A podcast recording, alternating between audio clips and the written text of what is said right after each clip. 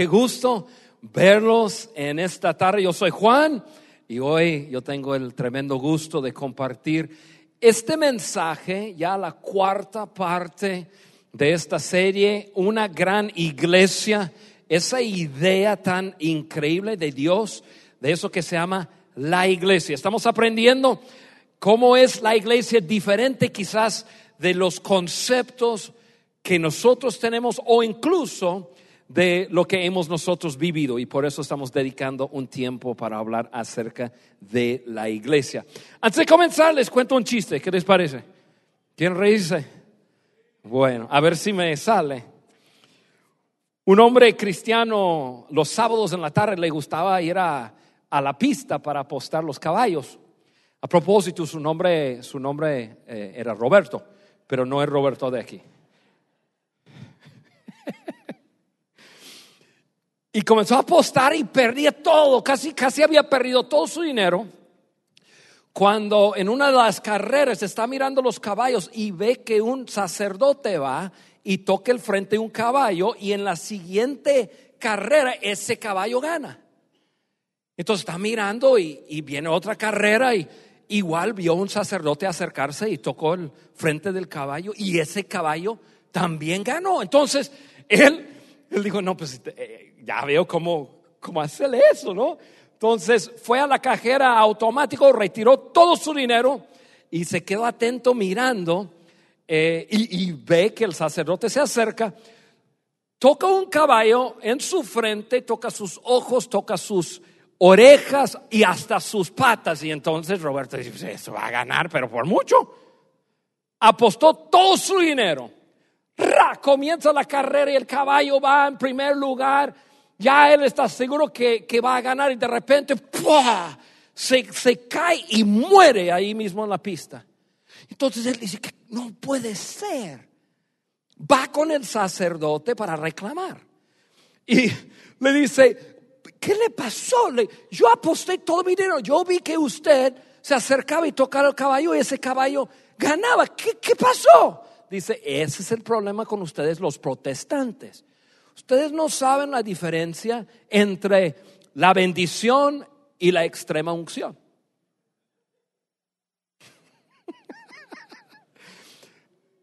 Hay muchos de ustedes que, muchos de, los protestantes aquí no saben lo que estoy hablando, ¿verdad? Bueno, esa es la iglesia. La iglesia tiene muchas mañas, la iglesia tiene diferencias. Es la iglesia que nosotros conocemos como las diferentes religiones.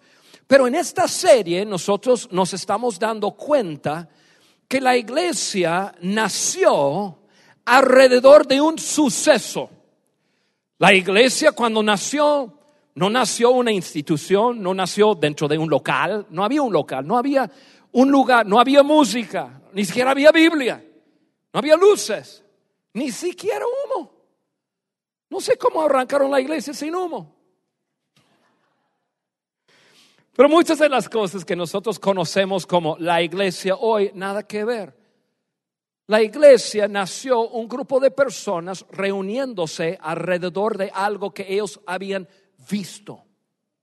Habían visto a Jesucristo en vida.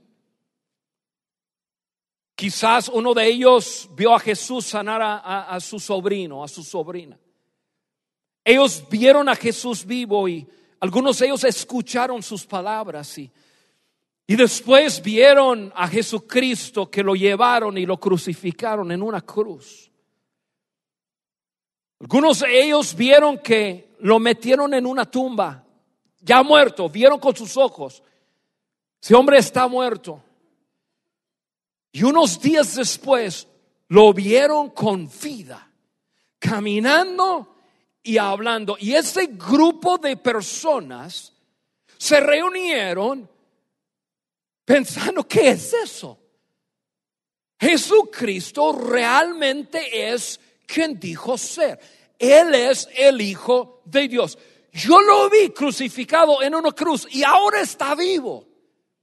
Y esa reunión de personas que si estuvieron aquí la primera semana saben que la palabra, la palabra iglesia es traducida de la palabra griega eclesia, que significa una asamblea, una reunión de personas. No es una palabra religiosa, simplemente significaba una agrupación de personas. Y esa agrupación de personas eran las personas que habían visto a Jesús crucificado y ahora está vivo. La Biblia dice que cuando Jesús resucitó, Él pasó como 40 días hablando con esas personas. Y uno de los días habló algo que, y les entregó una comisión, o sea, una tarea. En la iglesia muchas veces lo llamamos la gran comisión.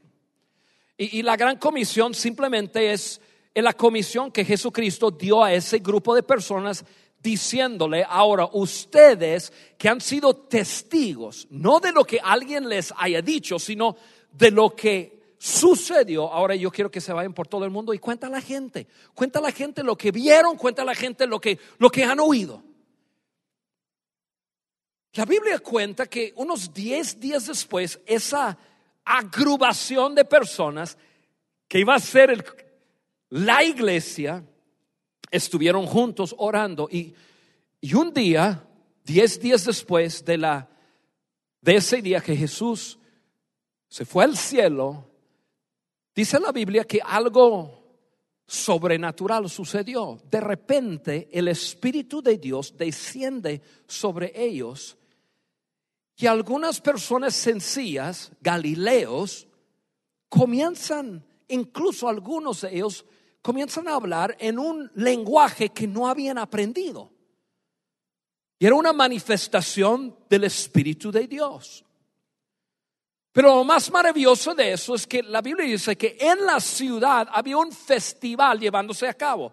Y dentro de, de Jerusalén había como más o menos 14 diferentes idiomas que hablaba personas de todas partes del mundo. Y esos 120 ya comenzaron a hablar en un idioma que no entendían ellos, pero que entendían las otras personas. Y las otras personas se dieron cuenta que estaban testificando o hablando acerca de Jesucristo. Y causó un, un alboroto en la ciudad, todo el mundo hablando, ¿qué pasa aquí? Algunos decían, esa gente está borracha, esta gente, y, todo el mundo comentando, y todo el mundo, ¿qué está pasando? Un hombre lo crucificaron, ahora está vivo. Esta gente está hablando en un, idioma que, que, raro. ¿Qué está pasando? La Biblia dice que Pedro lo vio como el momento de, hablar con todos. Dice que había una, un, un, grupo muy grande de personas y Pedro se pone de pie y él habla precisamente lo que él había visto y lo que él había oído. Y habló acerca de Jesucristo, Jesús crucificado y ahora Jesús resucitado. La Biblia dice que ahí, en ese día, alrededor de tres mil personas creyeron. Tres mil personas decían, ese es, nosotros lo vimos crucificado. Está, Jesucristo realmente es el Hijo de Dios y Él murió por nosotros y nació la iglesia. Vuelvo a decir, la iglesia no es una institución, la iglesia no es un local, la iglesia no es un templo. La iglesia, eh, eh, cuando comenzó ni siquiera había una Biblia, no había música. Cuando, cuando Pedro compartió con la gente, no salió el pianista, así como que, dale Pedro para tocar crear ambiente. No, eso lo hacemos nosotros y no está mal. Pero es para que tú y yo entendamos que, que, la iglesia en su inicio fue simplemente una agrupación de personas que habían dicho, lo vimos suceder y creemos Jesucristo es el Hijo de Dios y lo vamos a compartir con todo el mundo. Y nació la iglesia. Y desde entonces realmente tenemos dos mil años que han pasado y la iglesia todavía existe. No estoy hablando de los templos y, los locales de, de diferentes religiones, estoy hablando de la iglesia. Las personas en este mundo que creen que Jesucristo es el Hijo de Dios y ha resucitado y está vivo, esa es la iglesia, esa es. Y, y por los últimos dos mil años, el ser humano ha hecho lo posible y lo imposible por parar la iglesia, incluso por matar a la verdadera iglesia. Y al fin de cuentas, después de dos mil años, hay una tercera parte del mundo entero, 2.5 mil millones de personas, que creen que Jesucristo es el Hijo de Dios, ha resucitado y Él murió por nosotros. Tal como Jesucristo cuando pisaba planeta Tierra dijo, esta mi iglesia, mi eclesia, este grupo de personas que se reúnen para decir a la gente que yo soy el Hijo de Dios, nada los va a parar, nada. Y hasta el día, lo que Él dijo se está llevando a cabo. Y la iglesia todavía existe. Y cuando digo iglesia, no estoy hablando de una iglesia católica o una iglesia protestante. Yo estoy hablando de, de esa agrupación de personas que cree que Jesucristo es el Hijo de Dios y creen en Él. Ahora, ya llevamos tres semanas hablando de diferentes partes de, eso, de la iglesia. La, semana pasada Roberto habló acerca de e, esa combinación de gracia y de verdad y, hablamos de que, de, que cualquier persona puede formar parte de la iglesia. No tiene, no tiene que cambiar su vida antes de creer. No tiene, la iglesia no debe de poner un montón de trabas y leyes y no tienes que hacer esto y esto y esto y esto y ahora puedes ser parte de la, iglesia. No, porque no fue en el principio tampoco. Ahora, sin embargo, lo que yo les quiero compartir es el valor de la cultura de la iglesia, porque si la iglesia tiene un mensaje que te puede revolucionar la vida. Es más, un mensaje que tú y yo necesitamos. Y para hablarlo, yo quiero presentarles una pregunta. Y luego voy a tomar unos 25 minutos para contestar la pregunta, o más bien comprobar la respuesta de esa pregunta. Y va a ser algo interesante. Es más, en un momento de esta charla, todos nosotros nos vamos a poner un poco inquietos poco inquietos, yo, les prometo, prometo, así que de una vez prepárate mentalmente a que, a que algo va a pasar, algo voy a decir que te va como que... Mm, ¿Preparados? Listos, ahí les va. La pregunta, después de dos mil años, ¿es la iglesia y su mensaje todavía relevante? ¿Es la iglesia y su mensaje relevante e importante? O sea, si la iglesia desapareciera de repente, y no existiera más nadie de esos 2.5 mil millones de personas, continuaría todo tal cual.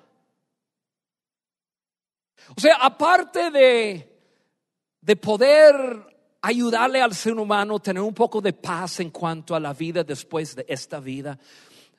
Eh, aparte de poder quizás consolar alguna persona en un, en un sepelio, ¿es la iglesia y su mensaje relevante? De una vez les contesto la pregunta, sí. Y vaya que sí. La iglesia y su mensaje es sumamente vital para hoy.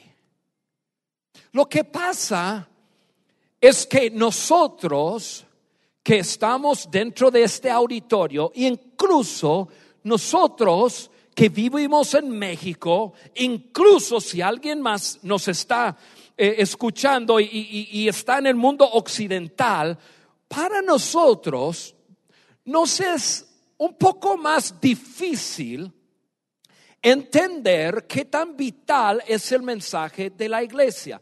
¿Por qué? Porque nuestra cultura ha sido sumamente influenciada por el cristianismo. Nuestra cultura. O sea, aquí en México por lo menos se vive algunos valores. El valor de, de un cierto respeto hacia otras personas valor de, de dignificar a una persona y yo sé que no está por todos lados, pero mayormente en, nuestra cultura, en nuestro contexto, hay un cierto valor hacia las personas, se vive ciertos valores, es más, incluso en las prepas y en las universidades hasta se enseña ciertos valores. Y para nosotros, nosotros pensamos que es parte de nuestra cultura como seres humanos. Pero amigos, les tengo una noticia.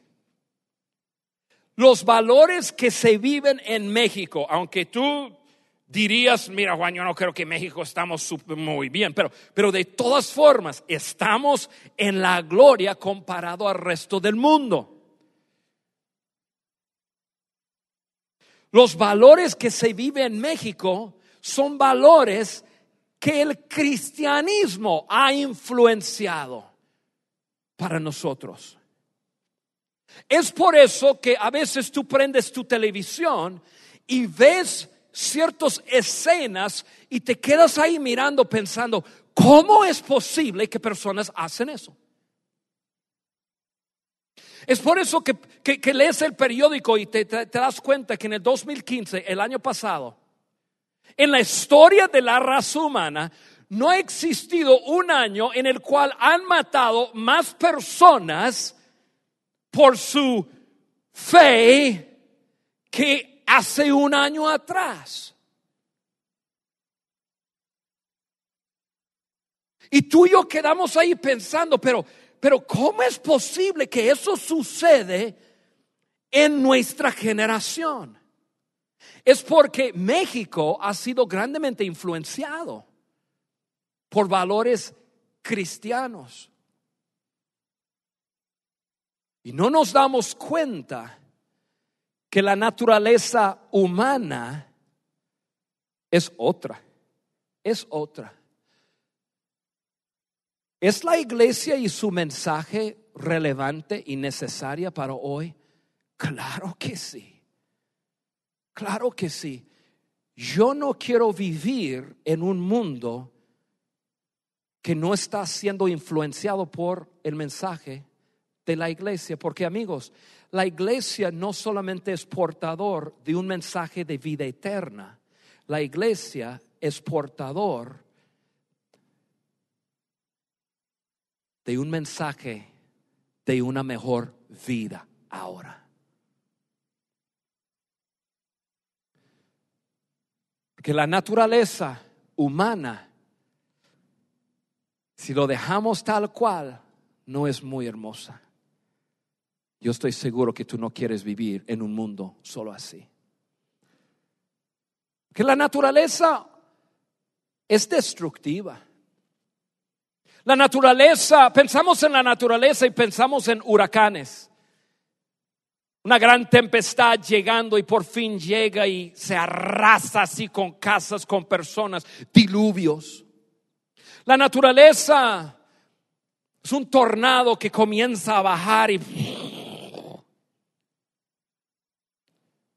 se lleva a personas. Esa es la naturaleza. La naturaleza es plaga. La naturaleza es cólera. La naturaleza es violenta. La naturaleza es el más fuerte, domina. Esa es la naturaleza. Pensamos en la naturaleza, pensamos en los animales. Yo a mí me, yo soy un fanático de los animales, me gusta la cacería, me gusta. Y yo, yo tengo un sueño. Algún día me iré al África a un safari. Y si yo voy al África a un safari, yo quiero ver a los leones. Y no solamente quiero ver a los leones así caminando, yo quiero ver a los leones matar algo. ¿Por qué? Porque así somos. Pero hay algo curioso en cuanto a, a los animales. En, los animales son un reflejo muy atinado a quienes somos nosotros, la naturaleza. En el mundo de la naturaleza de animales, el más grande, el más fuerte domina, hace lo que quiere. Por ejemplo, aquí les traje algunas fotos, ponme la foto de unos leones ahí. Esos leones son los más fuertes, mataron un, por ese cuerno que va saliendo, ese, animal, animal se llama un kudu. Y como el león, león es más fuerte, lo mata. Pero lo que ustedes no pueden ver en la foto es mientras los leones están comiendo su, su almuerzo, hay todo un montón de otros animales que comienzan a rodearlos, pero nadie se mete con el león. ¿Por qué? Porque el león es el más grande, el más fuerte. Pero hay unos animales que están ahí nomás mirando, mire, mire qué tan bonitos. La hiena está mirando cada uno pensando, por favor, déjanos algo.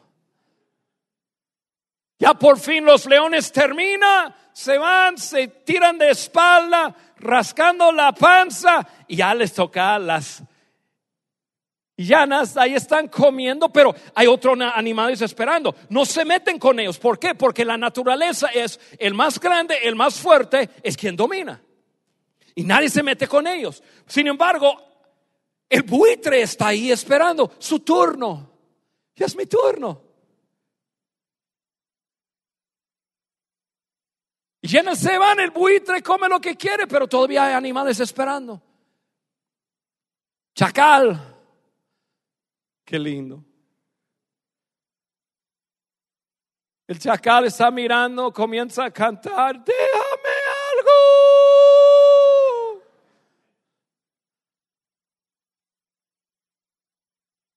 un zorro. Ese zorro dice, mira, tenemos rato esperando y todavía tenemos un rato, ¿me das un beso?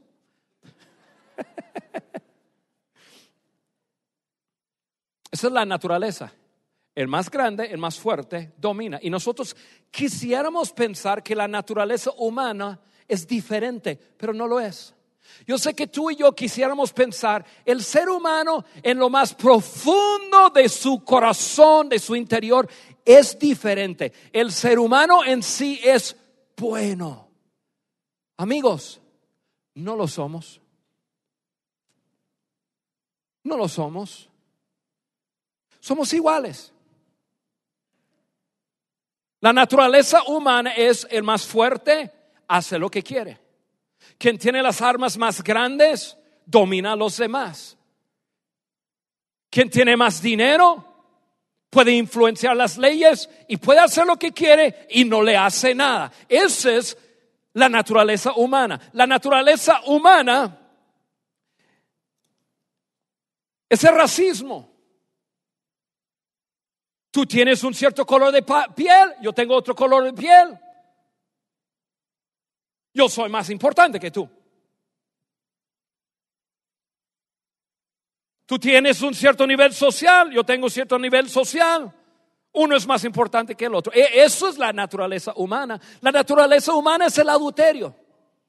Ah, yo sé que todos nosotros estamos, no, no, no, no. Sí, todos decimos que no, pero la naturaleza humana nos, nos muestra que casi todo el mundo lo hace. ¿Por qué? Porque si yo lo quiero hacer, lo hago.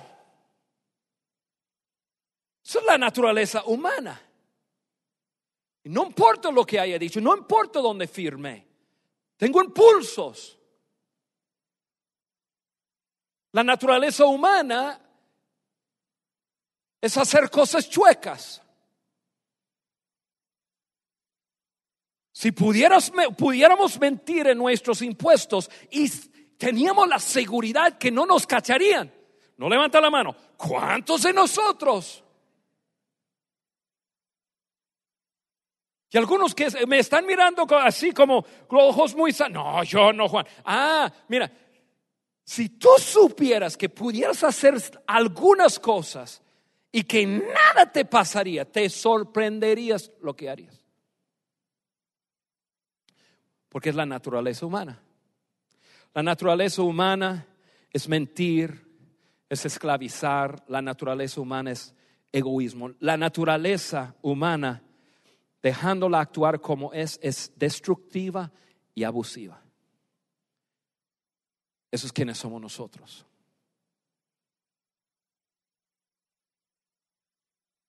¿La iglesia es importante? Claro que sí. Eh, ¿Es el mensaje de la iglesia importante? Claro que sí. Ahora, en la Biblia, un hombre llamado Pablo escribe tal como yo les estoy compartiendo.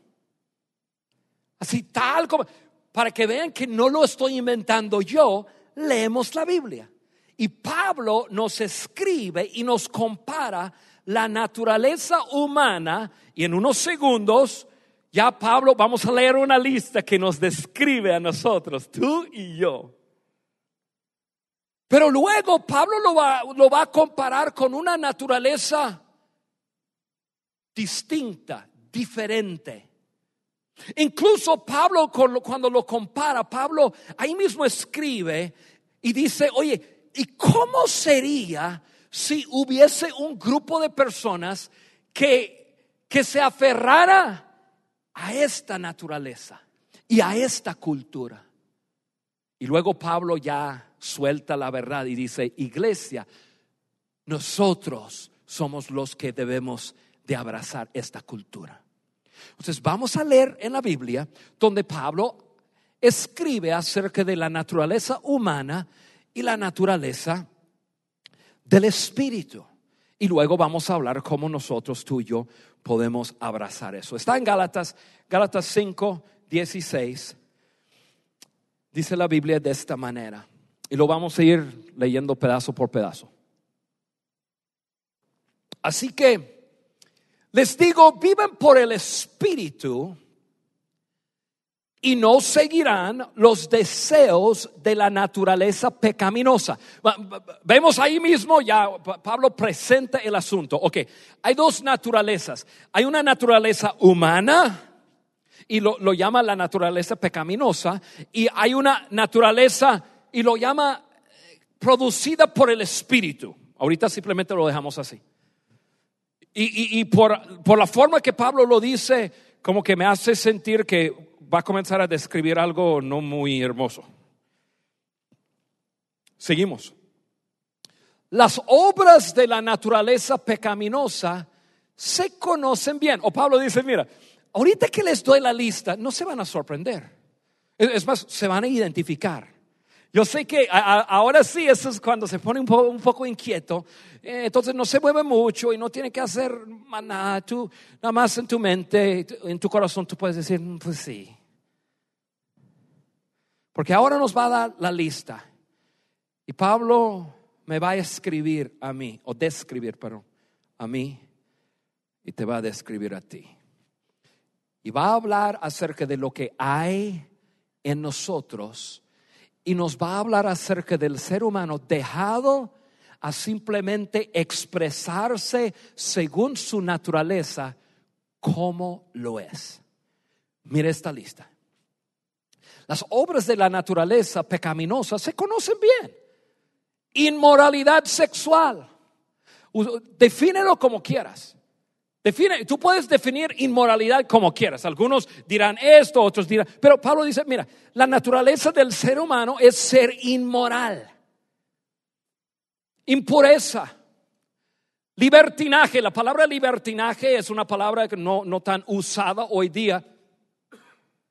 Pero esa palabra literalmente significa lo que sea, como sea, con quien sea.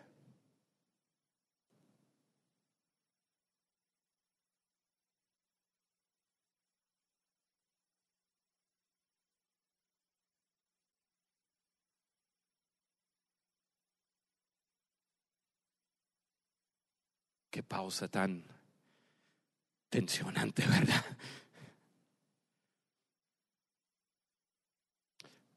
Hombres, deja hablar con los hombres. Mujeres, hablen entre ustedes un segundo. ¿Está bien? Hombres. Y no me contestan. ¿Qué tal este mundo? Si todo hombre en este mundo se dejara llevar totalmente, plenamente por su naturaleza sexual. ¿Qué tal el mundo? ¿Qué tal el mundo en el cual viviríamos? Yo soy un hombre. Yo sé lo que pasa por nuestras mentes. Yo sé los impulsos que tenemos. Lo estamos fingiendo, somos seres humanos y tenemos esa naturaleza. ¿Qué tal ese mundo? Tú me preguntas, oye Juan, ¿el mensaje de la iglesia es relevante? Claro que sí. Claro. Seguimos la lista. Idolatría. Idolatría es simple y sencillamente eh, valorar cosas por encima de, de las personas. Seguimos. Y brujería canalizar lo espiritual para beneficios propios, odio, discordia, celos. ¿Celos? ¿Nosotros? No, jamás. Algunos de ustedes mujeres odian a otras mujeres que ni siquiera conocen. Ella pasa muy delgada y tú dices, la odio. ni la conocen. Y hombres no se ríen tanto porque están paseando por el estacionamiento, ves un carro y dices, yo odio el dueño de este carro. Y luego tú piensas, tenía que haber hecho algo chueco para tener un carro así. A ver, ¿por qué siempre pensamos así? Es un arco. Tiene que ser un arco.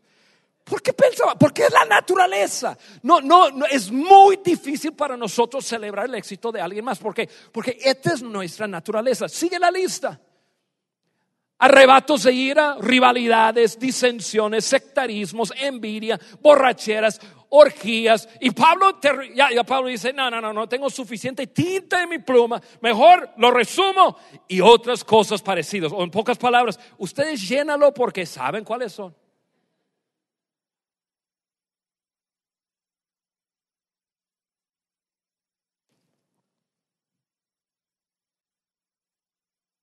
¿Saben por qué, por qué existen leyes en la tierra? ¿Saben por qué hay leyes que dice un hombre no puede tocar a otro hombre en acta de violencia?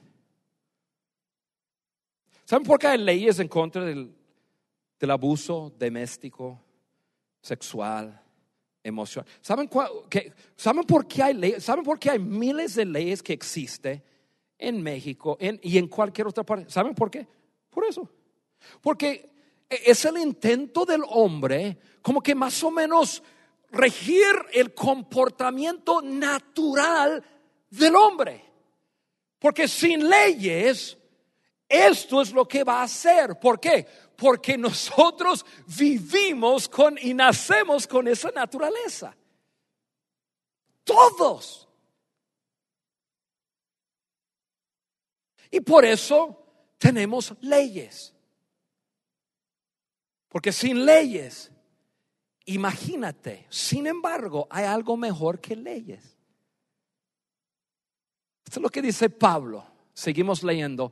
En cambio, a mí me encanta esa palabra en cambio. Ok, ya todo el mundo puede respirar, ahora se va a poner bonito. ¿Está bien? Ya todo el mundo tensionado, todo el mundo diciendo, ya no mirando para acá, para allá. Eso no soy yo, no, yo no pienso así.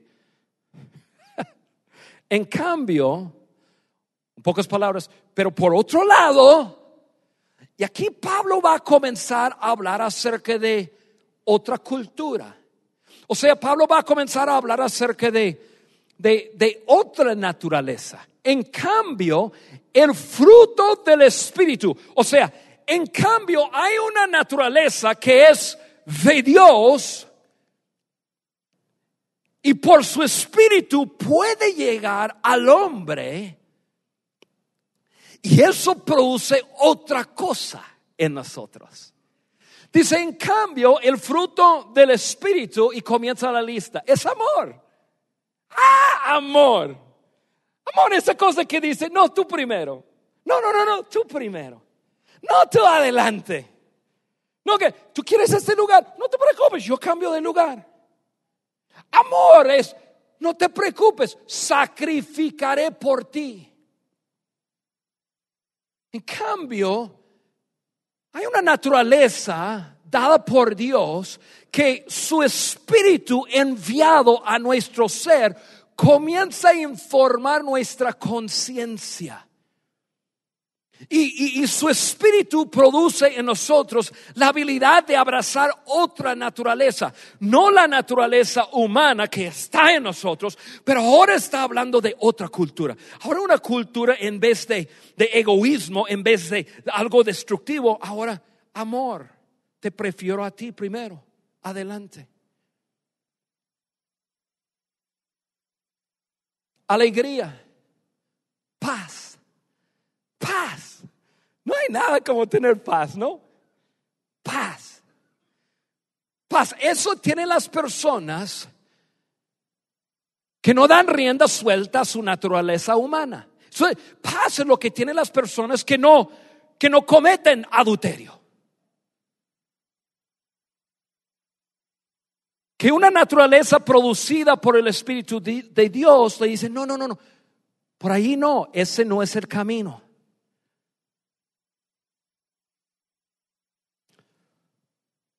Paciencia, amabilidad, bondad, fidelidad. Fidelidad es lo que todo hombre quiere que tenga su yerno.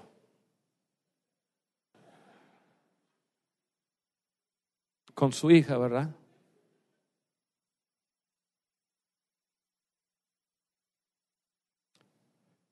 Fidelidad. Si digo que lo haré, lo haré. Y si firmo el acto o el acta, lo cumpliré. Nosotros en nuestra naturaleza humana no lo lograremos. ¿Es la iglesia y su mensaje relevante e importante para hoy? Claro que sí. Porque la iglesia no solamente es, portador de un mensaje de vida eterna, la iglesia somos portadores de, de un mensaje de una mejor vida. Una vida que se ve así. Terminamos la lista, por favor. Humildad, dominio propio. Mira, imagínense que por un mes, solo un mes, nos ponemos todos de acuerdo en el mundo entero que va a ser el mes de dominio propio.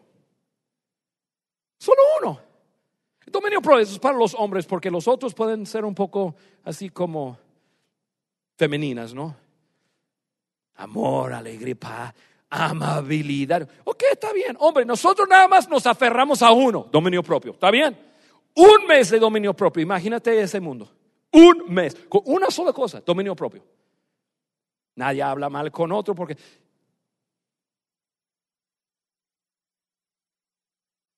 Va a hacer un clic en la computadora.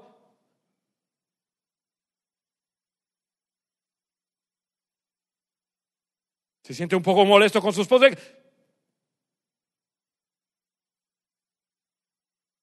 Ya todo el mundo está diciendo, ay, a mí me gustaría probar ese, ese mes. Claro, todos queremos vivir con esa naturaleza. Y nosotros, la iglesia, somos portadores de ese mensaje. Amigos, hay una naturaleza que no es la naturaleza humana, que tú y yo podemos abrazar, estando en conexión con Dios. Su espíritu viene y comienza a informar nuestra conciencia y comenzamos a vivir valores, no valores humanas, porque el ser humano no tiene valores. Lo que tú y yo experimentamos aquí son valores que el cristianismo ha influenciado. Amor, alegría, paz, paciencia, amabilidad, bondad, fidelidad, humildad, dominio propio. Y luego Pablo lo termina diciendo algo brillante, brillante, brillante.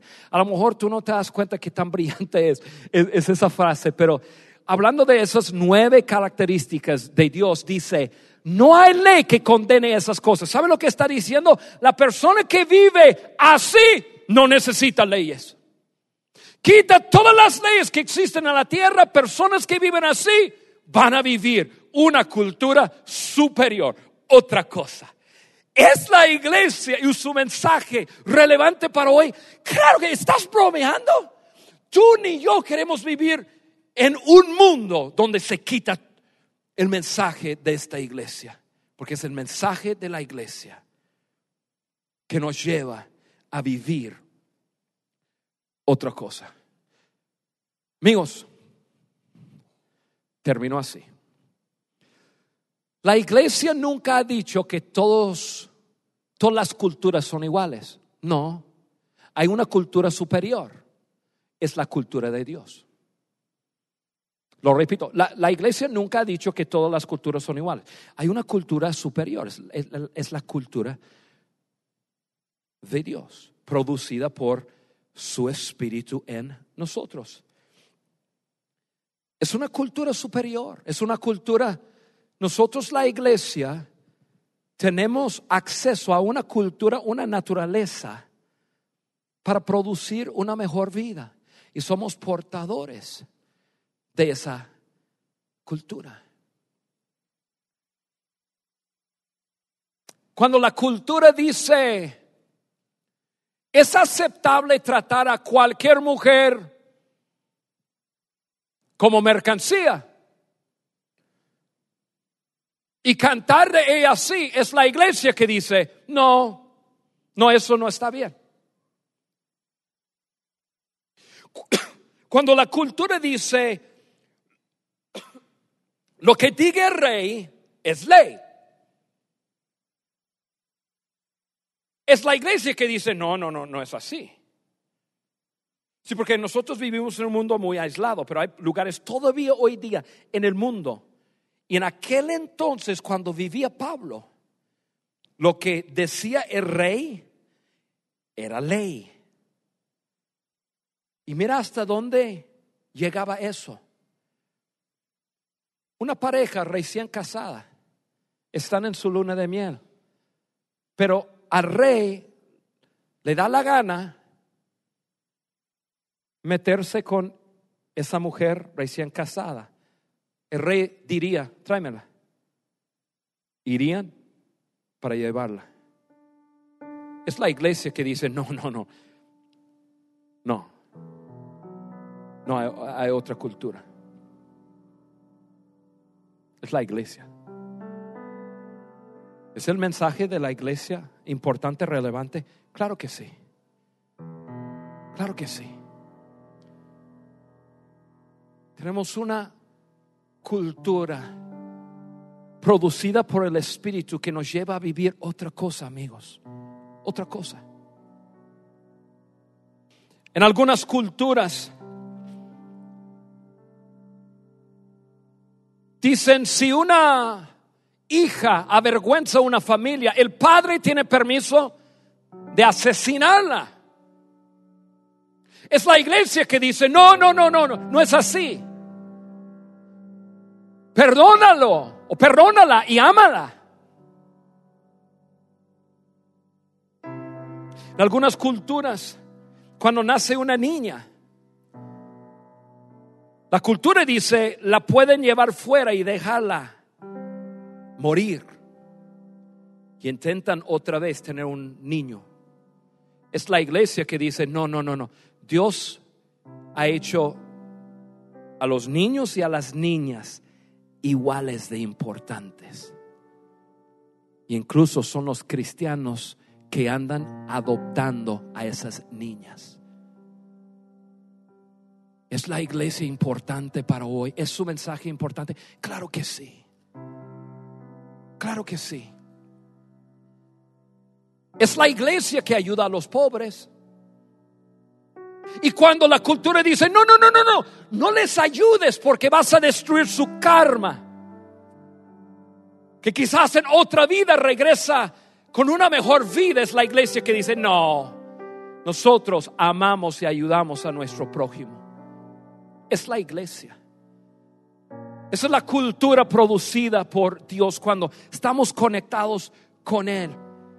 Es la iglesia que dice, toda persona es valiosa, no importa qué color, no importa hombre, mujer, no importa color de piel, toda persona es valiosa y toda persona es digna de respeto. Es la iglesia y su mensaje. Es la iglesia que dice, el sexo no es para dos adultos responsables, el, el sexo es para dos adultos casados. Porque no son solamente un cuerpo, son un cuerpo de espíritu y fuera del contexto apropiado te hace daño, te destruye. Es la iglesia que ama a las personas. Es la iglesia que dice, el aborto no es la solución. Ok, hay un embarazo no deseado. Bien, pero el aborto no es la solución. Te ayudamos. Es la iglesia. Somos tú y yo si somos parte de la iglesia. Es la iglesia y su mensaje relevante y necesario para hoy definitivamente. Amigos, yo no sé de ti, pero yo no quiero vivir en un mundo que de repente desapareciera la iglesia. En ninguna manera. Porque desaparece una naturaleza que nos lleva a vivir una mejor vida. Entonces, uno, si eres parte de la iglesia, abraza la naturaleza de Dios. Si no eres parte de la iglesia, éntrale. No se requiere nada más que creer. Jesucristo es el Hijo de Dios. Es quien dijo, y Él murió por ti y por mí, porque yo tengo una naturaleza así y necesito el perdón de mis pecados. Y para terminar, somos la iglesia. Y nosotros tenemos que reflejar la naturaleza producida por el Espíritu. Abracemos esa naturaleza. Amigos, amigas, que seamos una gran iglesia. Una gran iglesia. Esa idea de Dios. Una gran iglesia. Qué idea tan increíble. Este mundo no, nos necesita. Este mundo necesita nuestro mensaje de vida eterna, pero también este mundo necesita nuestro mensaje de, un, de una vida mejor. Éntrale con todo lo que tienen, éntrale con, con todo. Dios nos usará.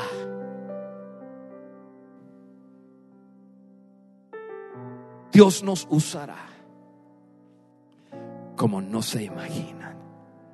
Somos la iglesia local, somos la esperanza de este mundo.